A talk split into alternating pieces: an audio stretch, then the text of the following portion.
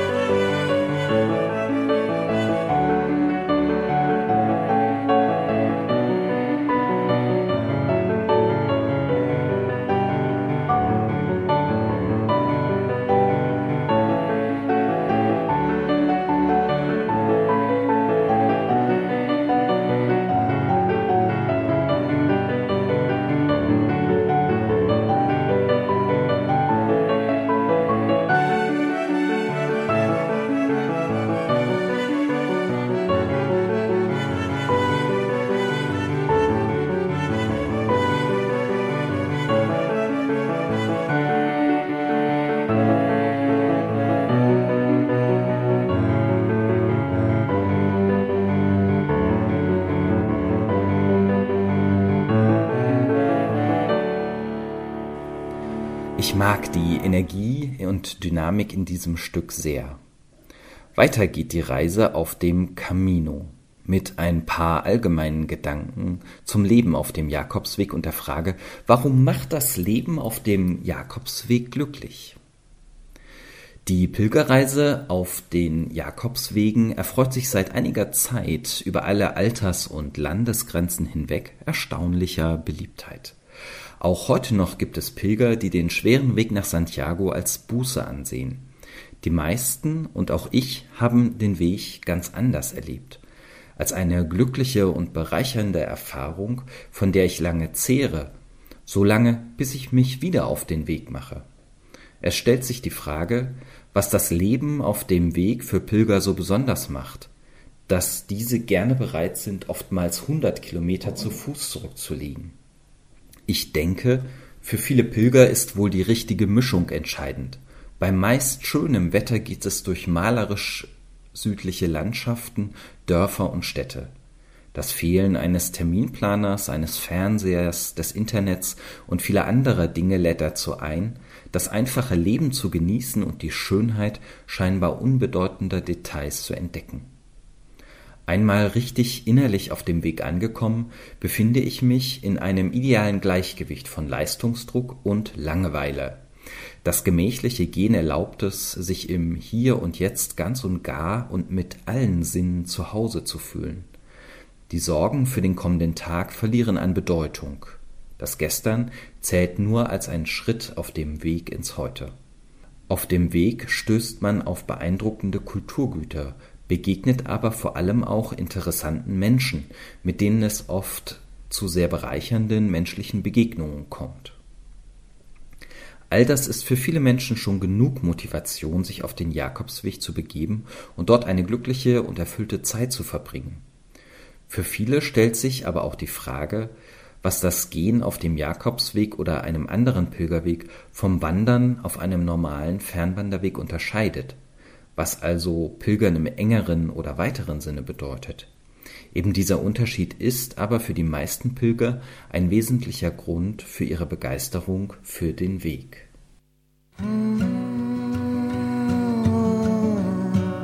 Gott sprach, es werde Ton, und es ward K wie Kirche.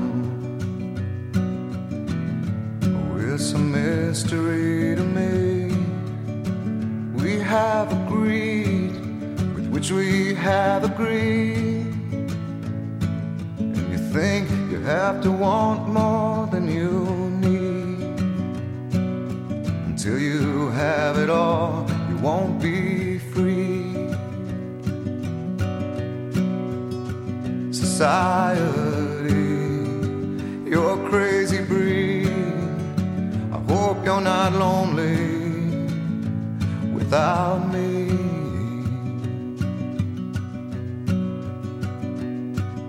Want more than you have, you think you need. And when you think more than you want, your thoughts begin to bleed. I think I need to find a bigger place. Cause when you have more than you think, you need more space. society. You're crazy breed. I hope you're not lonely without me. Society, crazy indeed. I hope you're not lonely without me.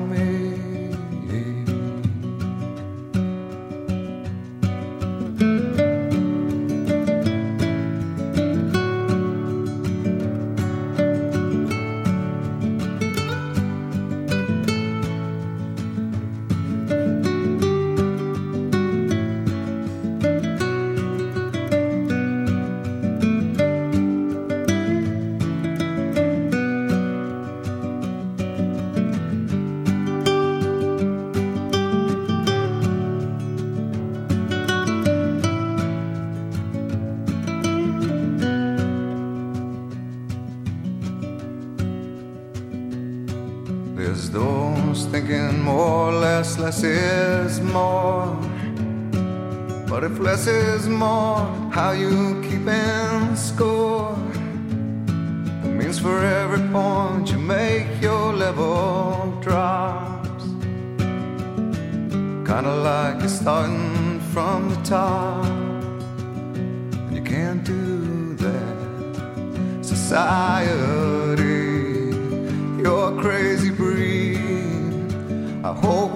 lonely without me.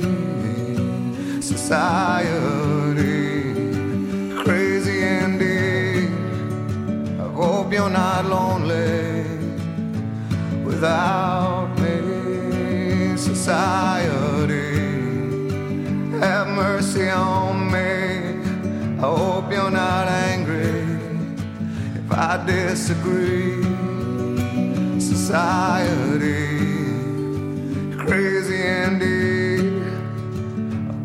you're not lonely without me.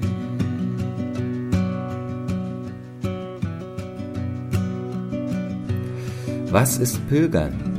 Es gibt so viele Ansichten darüber, was Pilgern ist, wie es Pilger gibt. Traditionell versteht man unter Pilgern und Wallfahren das Unterwegssein als spirituelle Übung oder aber den Besuch eines bestimmten heiligen Ortes wie eben Santiago de Compostela oder Rom.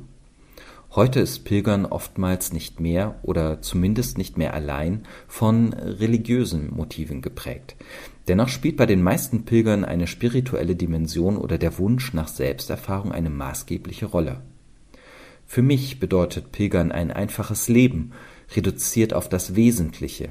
Essen, schlafen, laufen und Menschen begegnen, die ich vor fünf Minuten noch nicht kannte und die mich überraschen. Alles, was ich brauche, habe ich dabei. Zahnbürste und Wechselklamotten, Regenschutz und Schlafsack. Und ich kann darauf vertrauen, ein freies Bett in einer Herberge zu finden. Alles da, was ich brauche. Ein Gleichgewicht aus etwas tun und beschenkt werden. Zugleich hat mich auch die Erfahrung überrascht, wie es ist, nahezu obdachlos zu sein. Tatsächlich bedürftig zu sein, nicht genau zu wissen, ob und wo ich Quartier finde und eigentlich niemanden zu kennen. Ich war komplett herausgelöst aus meiner Arbeit, aus meiner Stadt, meiner Familie und meinen Freunden, absolut fremd, sogar in der Sprache. Also mein Spanisch reicht, um ein Bier zu bestellen, das war's dann aber auch schon fast. Und Spanier sprechen so gut wie nie Englisch. Nun, Pilgern ist letztlich etwas unerklärlich Wunderbares das sie hoffentlich selbst erleben werden, wenn sie sich schließlich selbst auf einen Pilgerweg begeben, wie dem Jakobsweg. Seit Jahrhunderten sind Menschen den Jakobsweg gelaufen, und die Gebete und Mühen dieser Menschen sind unterwegs spürbar, fast wie eine Form von Energie. Nun, wer war eigentlich dieser Jakobus, der dem Weg seinen Namen gab? Von ihm berichtet zuerst die Bibel. Jakobus, auch Jakobus der Ältere genannt, war der Sohn des Fischers Zebedäus und der Salome. Er gehörte zusammen mit seinem Bruder Johannes und dem Brüderpaar Petrus und Andreas zu den ersten Aposteln, die Jesus am See Genezareth beruft. Sie zeichneten sich durch besondere Nähe zu Jesus aus. Zum Beispiel nahm er sie mit auf den Berg Tabor, wo sie Zeugen eines besonderen Ereignisses wurden eines Gipfelerlebnisses. Bei Matthäus heißt es, Sechs Tage danach nahm Jesus Petrus, Jakobus und dessen Bruder Johannes beiseite und führte sie auf einen hohen Berg. Und er wurde vor ihnen verwandelt, sein Gesicht leuchtete wie die Sonne und seine Kleider wurden weiß wie das Licht. Und siehe, es erschienen ihnen Mose und Elia und redeten mit Jesus. Und Petrus antwortete und sagte zu Jesus, Herr, es ist gut, dass wir hier sind. Wenn du willst, werde ich hier drei Hütten bauen, eine für dich, eine für Mose und eine für Elia. Noch während er redete, siehe, eine leuchtende Wolke überschattete sie, und eine Stimme erscholl aus der Wolke, dies ist mein geliebter Sohn, an dem habe ich Wohlgefallen. Auf ihn sollt ihr hören. Als die Jünger das hörten, warfen sie sich mit dem Gesicht zu Boden und fürchteten sich sehr. Da trat Jesus zu ihnen, fasste sie an und sagte, Steht auf und fürchtet euch nicht. Und als sie aufblickten, sahen sie niemanden außer Jesus allein. Während sie den Berg hinabstiegen, gebot Jesus ihnen, Erzählt niemandem von dem, was ihr gesehen habt, bis der Menschensohn von den Toten auferweckt ist. Wie wäre es wohl für uns, Gott direkt zu begegnen? Danach fragt der Song One of Us von Joanne Osborne. Alle unsere Sendungen finden Sie auch in der Mediathek von NR Vision und auf kwkirche.de. Hören Sie doch einfach mal rein.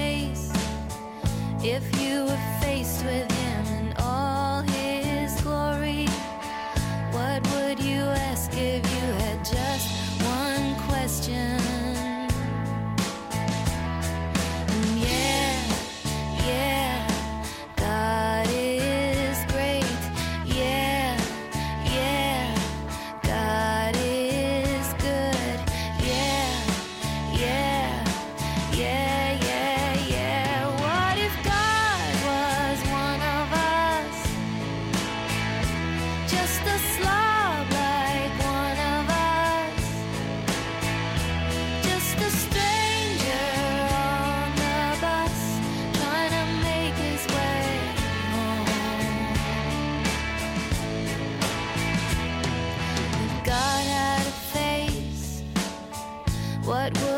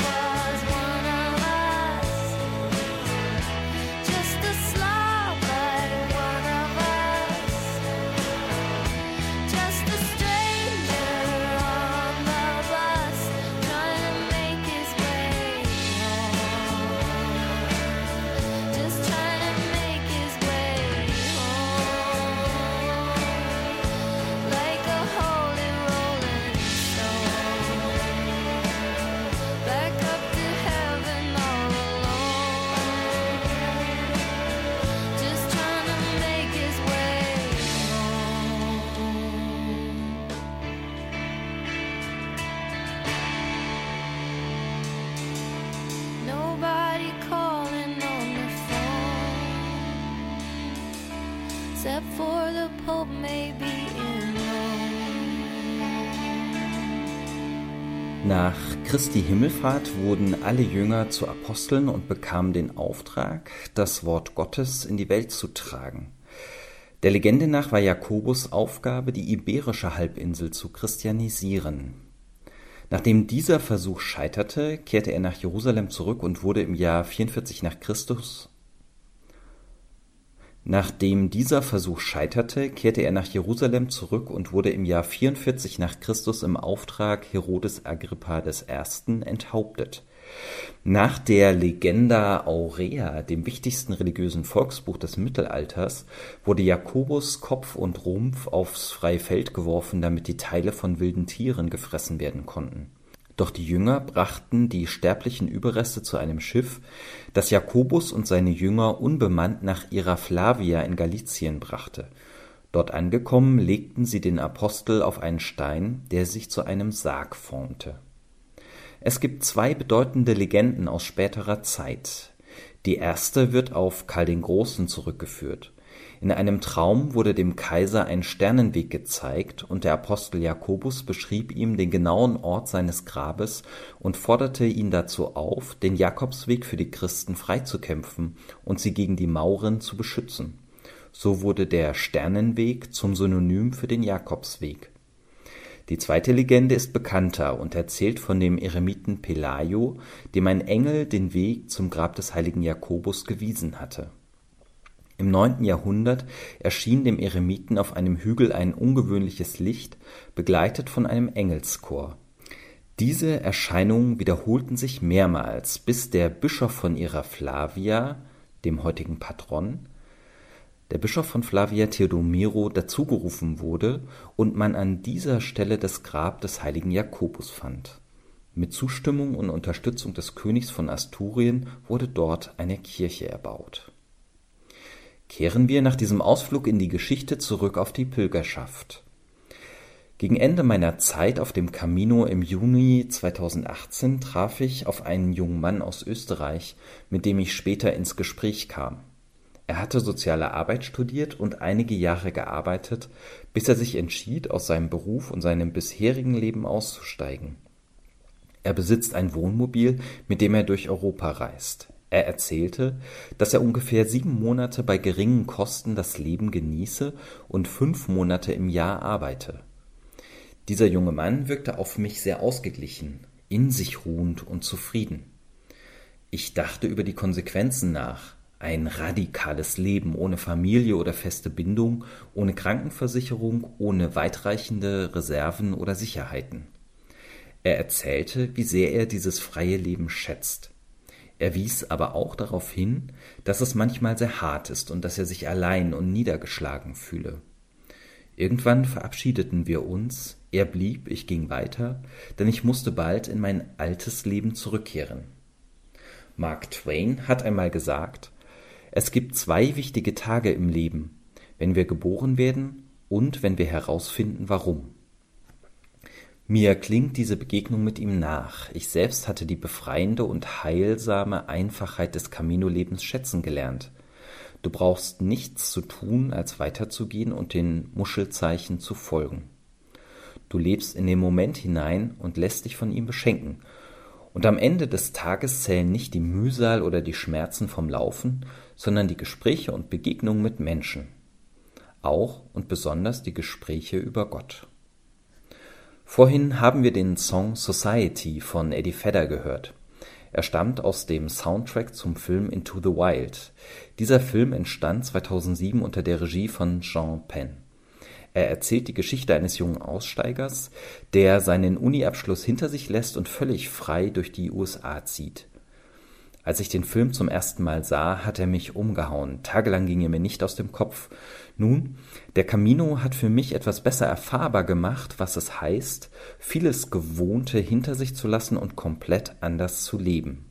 Wir hören den Song Hard Sun aus dem Film Into the Wild, Musik von Eddie Vedder.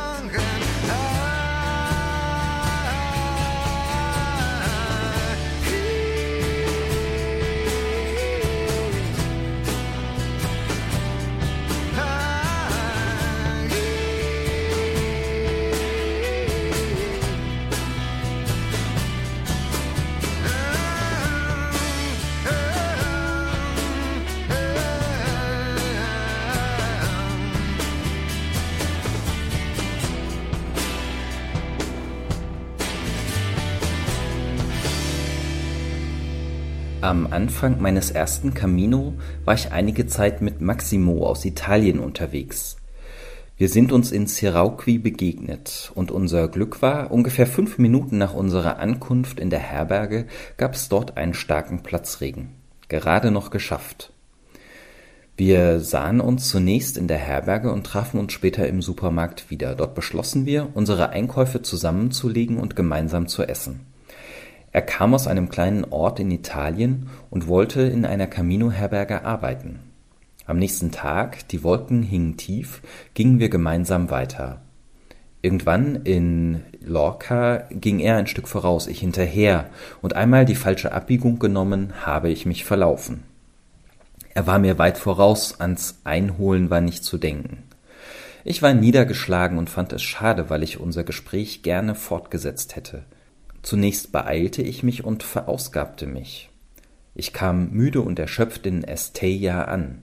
Ein wunderschöner Ort, aber für eine Durchquerung eher mühsam, denn er zieht sich furchtbar in die Länge.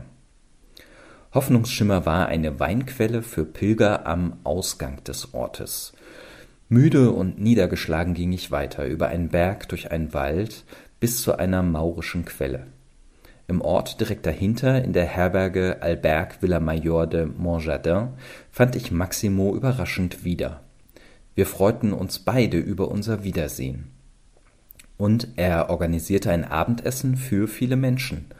Ali aus LA, Cliff mit der Fiedel, Anastasia aus Moskau, Kim und Jackie aus Tucson, Arizona, Mr. Park aus Korea und Colin aus Frankreich. An diesem Tag lernte ich drei Dinge. Italiener lieben es, für viele Menschen zu kochen. Ein Tag kann Höhen und Tiefen haben, er kann so richtig mies laufen aber am Ende des Tages zählt, mit wem du isst und trinkst und Spaß hast. Und dieser Abend war einer der schönsten auf dem Camino. Und drittens, Gottes Geist führt Menschen auf dem Camino zusammen und Christus ist mitten unter ihnen. Seit einigen Jahren führe ich ein Reisetagebuch, in das ich Orte, Strecken, Erlebnisse und Museen eintrage, Dinge und Menschen, die mir auf Reisen begegnen. Mein Tagebuch hatte ich auch auf meinen beiden Camino-Reisen dabei. Es ist schön, sich abends ein paar Minuten Zeit zu nehmen und die Erlebnisse des Tages Revue passieren zu lassen. 2018 bildete sich für einige Tage eine Gruppe von Menschen, mit der ich unterwegs war. Wir philosophierten gemeinsam über die Dinge, die uns der Camino lehrt. Ich habe gerade diese Seite in meinem Reisetagebuch aufgeschlagen. Die Liste umfasst 32 Lehren, oben drüber steht San Juan de Ortega, 13.06.2018, Lessons. An erster Stelle steht Keep on walking, lauf einfach weiter, denn das Leben geht weiter und kümmert sich nicht so sehr um die Höhen und Tiefen. Vielleicht ist auch das, was wir als Höhen und Tiefen erleben, das, was wir zuschreiben, nicht so sehr das Leben an sich. An anderer Stelle habe ich notiert Take only what you need, reduce weight, while you don't need very much. Nimm nur das, was du wirklich benötigst, lass unnötigen Ballast zurück. Klar, so ein Wanderrucksack hat nur begrenzt Platz. Eine Regel besagt, dass der Rucksack nur zehn Prozent des eigenen Körpergewichts betragen soll.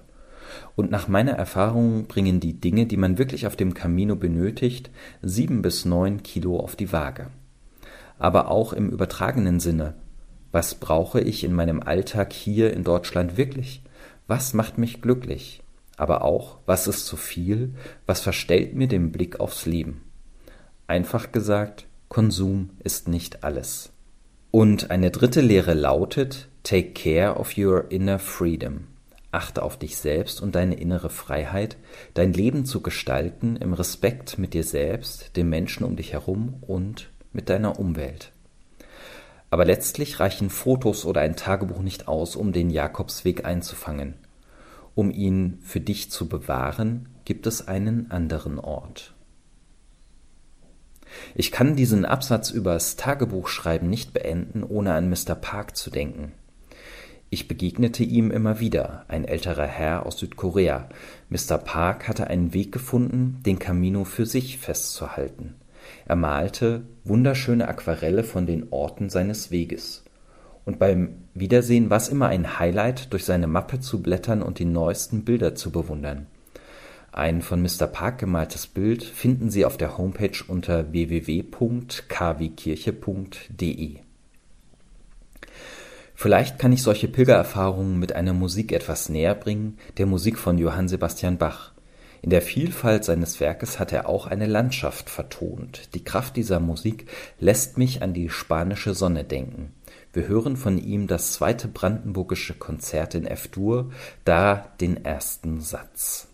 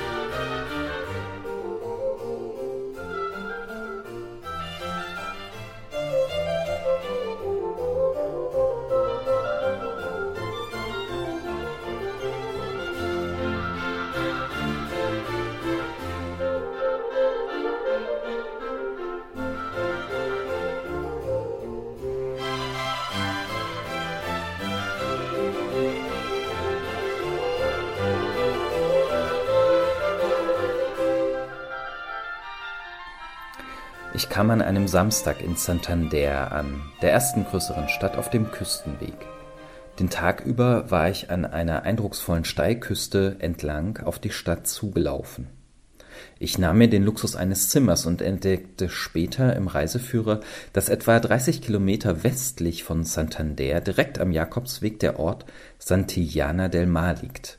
Die Besonderheit dort, ganz in der Nähe befindet sich die Höhle von Altamira. Diese Höhle ist bekannt für ihre steinzeitliche Höhlenmalerei. Das Museum für diese Höhle würde am nächsten Tag, dem Sonntag, nur bis 15 Uhr geöffnet sein und am Montag ganz geschlossen bleiben. Ich beschloss, ein Stück des Caminos zu überspringen und mich vom Bus in die Nähe der Höhle bringen zu lassen. Diese Höhle wurde 1868 zufällig von einem Jäger entdeckt, weil dem plötzlich der Jagdhund verschwunden war. Ihr Eingang war einst, also schon vor ganz langer Zeit, eingestürzt, und der Hund passte zufällig durch die Lücke. Sie enthält etwa 930 altsteinzeitliche Bilder, darunter Ritzzeichnungen, reine Kohlezeichnungen und farbige Darstellungen. Abgebildet sind in dieser Höhle Hirsche, Bisons, Hirschkühe, Pferde und Wildschweine. Sie wurde von 33.600 vor Christus bis zum Einsturz des Eingangs 11.000 vor Christus von den Menschen der Steinzeit genutzt. Mehr als 22 Jahrtausende, eine unvorstellbar lange Zeit, über die wir sehr wenig wissen. Die Höhle selbst ist seit Jahrzehnten für Besucher geschlossen. Seit 1998 gibt es das Museum, das die Funde zeigt und einen Eindruck von dieser Höhle gibt. Mich hat der Gedanke beeindruckt, über wie viele Generationen dort die Menschen in der Steinzeit gelebt haben. Und es ist von ihnen wenig geblieben als ein paar Pfeilspitzen, Faustkeile und eben die eindrucksvollen Malereien. Diese Kunst gibt einen Eindruck vom Leben und Glauben dieser Menschen, und sie gehört zu den ältesten Kunstwerken, die wir von Menschen kennen. Zum Ende dieser Kavi-Kirche-Sendung kehre ich noch einmal zurück zu unserem Glauben und zum Camino. Wir sind gewohnt, miteinander Kirche zu sein, an einem festen Ort. Diesen Ort nennen wir gerne Heimat. Ich denke oft daran, dass Jesus eine Herkunft aus Bethlehem und seine Jugend in Nazareth hatte, aber keine Heimat. Er zieht umher durch Galiläa, durch Samarien, durch Judäa bis hinauf nach Jerusalem.